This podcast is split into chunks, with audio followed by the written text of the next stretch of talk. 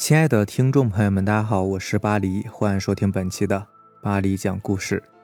咱们今天晚上要分享的这篇故事呢，名字叫做《画匠》。听说过画匠吗？这里的画匠可不是普通的画师，而是专门给棺材画吉祥图案的。在北方很多农村地区，都生活着这种特殊的手艺人。由于他们是吃死人这碗饭的。所以禁忌特别多，干活的时候不喜欢别人围观，问这问那的。由于总是面对着死人，所以家里都挂着一幅钟馗像，用来辟邪。如今这种手艺人已经很少了，方圆几十里才有那么一两个，而且几乎都是上了年纪的。由于这种手艺很特别，所以师傅选徒弟的时候总是很挑剔，首先得胆子大。八字硬，心灵手巧，还得不怕生漆，要不然就吃不了这碗饭。如今火葬是越来越多，所以学习这门手艺的年轻人几乎是没有了。估计再过十来年呢，这种手艺也就要失传了。我认识一个姓王的画匠，附近的人呢都叫他王师傅。这位王师傅现在已经有七十多岁了，由于上了年纪，就不再去干这行了。他做的一手好画，不管是油漆棺材，还是画棺材头子，都是没得说，在我们那里都是有很大名气的。而且还做的一手好纸花，开了一间纸花店，所以生活家境呢还算是挺殷实的。他干这行干了几十年了，遇见了很多稀奇古怪、莫名其妙的事情。我们那里的人呢，虽然都很尊敬他，但却是敬而远之的。估计是因为他整天和死人打交道的关系吧，而我没事的时候就喜欢跟他聊天，听他讲他以前给人画棺材时候遇见的和听到的一些奇异故事。据王师傅说，他是三十岁的时候机缘巧合下才学这门手艺的，那时候是越穷越光荣的时期，他家是出了名的光荣，仗着根红苗正，整天带伙人，今天批这个。明天斗那个，把谁都不放在眼里，十分威风。一天早上喝了一碗稀饭，摸着瘪瘪的肚皮，心里十分冒火。今天得再去整整谁？正思量着，就听见平时跟自己的几个小兄弟喊自己出去呢。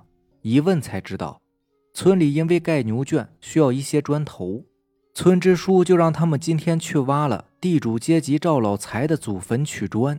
一听这话，王师傅立马是血气上涌，充满了斗志。二话不说，大手一挥，就带了几个兄弟，在村里面吆喝了二十来个年轻人，在村支书的带领下，扛上铁锹、锄头，气势汹汹的就直奔赵老财的祖坟。在村支书的带领下，很快就挖开了坟，将里面的砖全都掏了出来。然后随便用土把暴露的墓坑草草掩埋了。众人拉着墓里的砖头，唱着歌胜利归来。回来之后，王师傅心里面怪怪的，总感觉手上痒痒的，但是也没有放在心上。吃完饭就睡下了。睡到半夜，感觉手有些疼，迷迷糊糊的睁开眼，这一睁眼，差点吓得背过气儿去。发现从窗子照进来的月光下，有一个面无表情的老头蹲在自己的炕头，手里拿了一把油漆刷子，在自己手上不紧不慢的一下一下的刷着。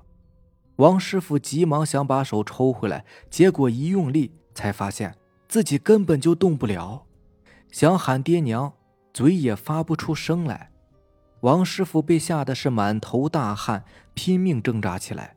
可是不管他怎么挣扎，手脚都不听使唤，只能是眼睁睁的看着那个老头继续在自己的手上刷着油漆，直到自己的整条手臂都被刷成是乌黑的了。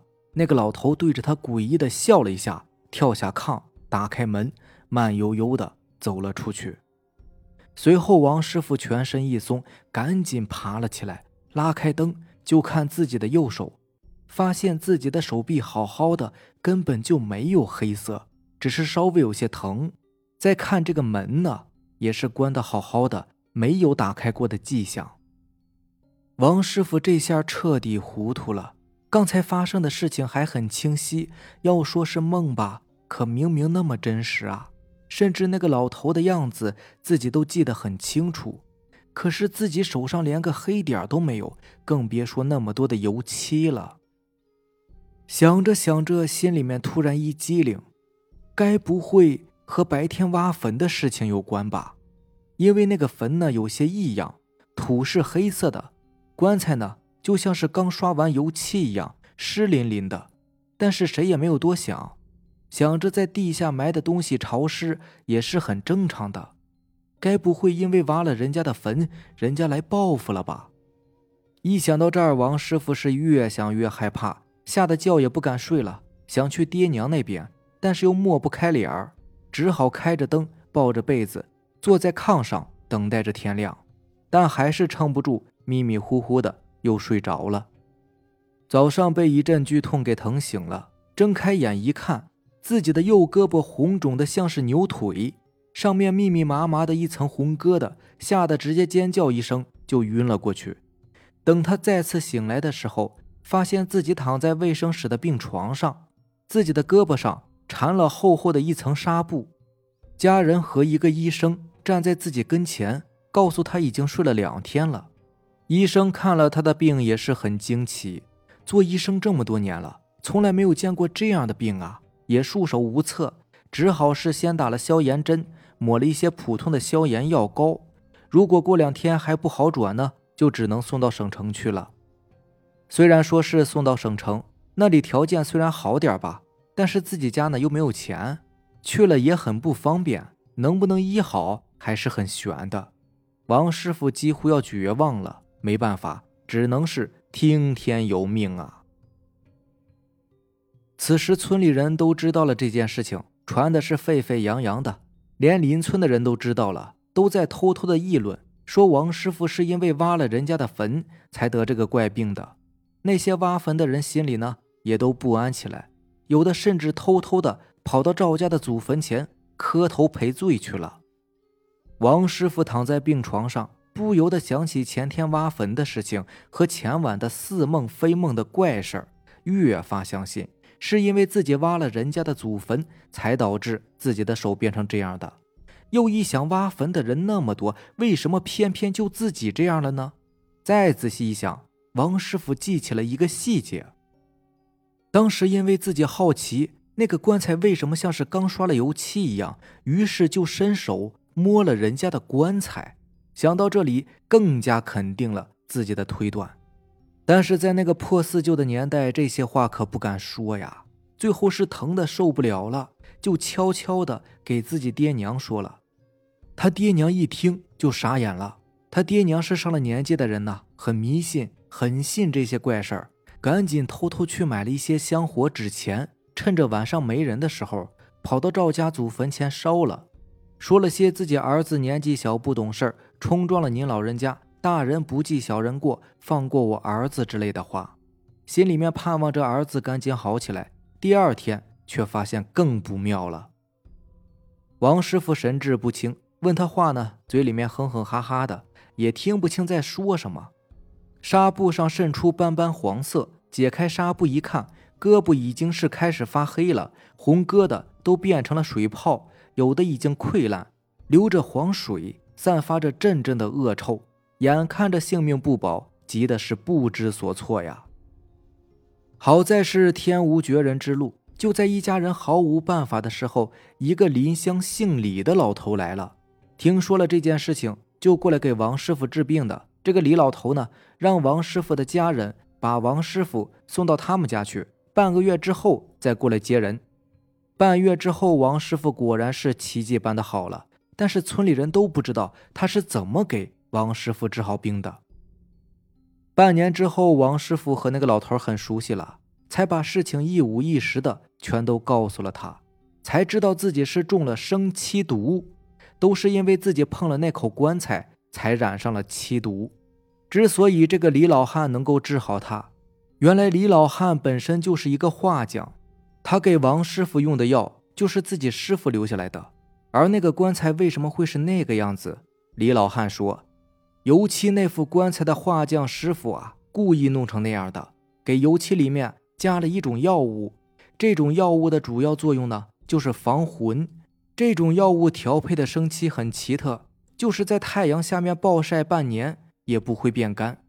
李老汉他师傅就见别人那样弄过一张桌子，一年都没干。而这样做的目的呢，就是用那漆毒啊，困住主人的灵魂。”使其不能出来，更不能轮回。坟地风水的生气也遭到了破坏，影响墓主人的后代。那个画匠这么做，不是受人之托，就是自己和墓主人有仇。至于到底有用没用，就很难说了。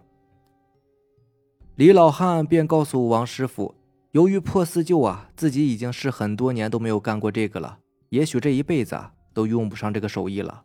说将来呢，也许有一天呢，还能再用得上。就问王师傅想不想学这个？不用拜师，只是自己不想把这门手艺带进棺材里。王师傅想着自己也没有啥手艺，一天没事干，就算自己不干这个，学了也没啥坏事嘛。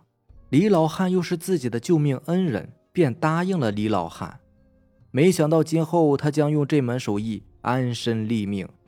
从这以后啊，王师傅一有空。就偷偷跑去跟李老汉学习这门手艺。那个年代呢，也不敢声张。后来李老汉死的时候，给王师傅留下了一支毛笔、一本图谱、一幅钟馗像，还有一些药物。在今后的日子里，这些东西啊，一直陪伴着他。好了，这就是咱们今天晚上要分享的故事了。如果喜欢咱们的节目呢，就点个订阅吧。行，那让咱们。明天见，拜拜，晚安。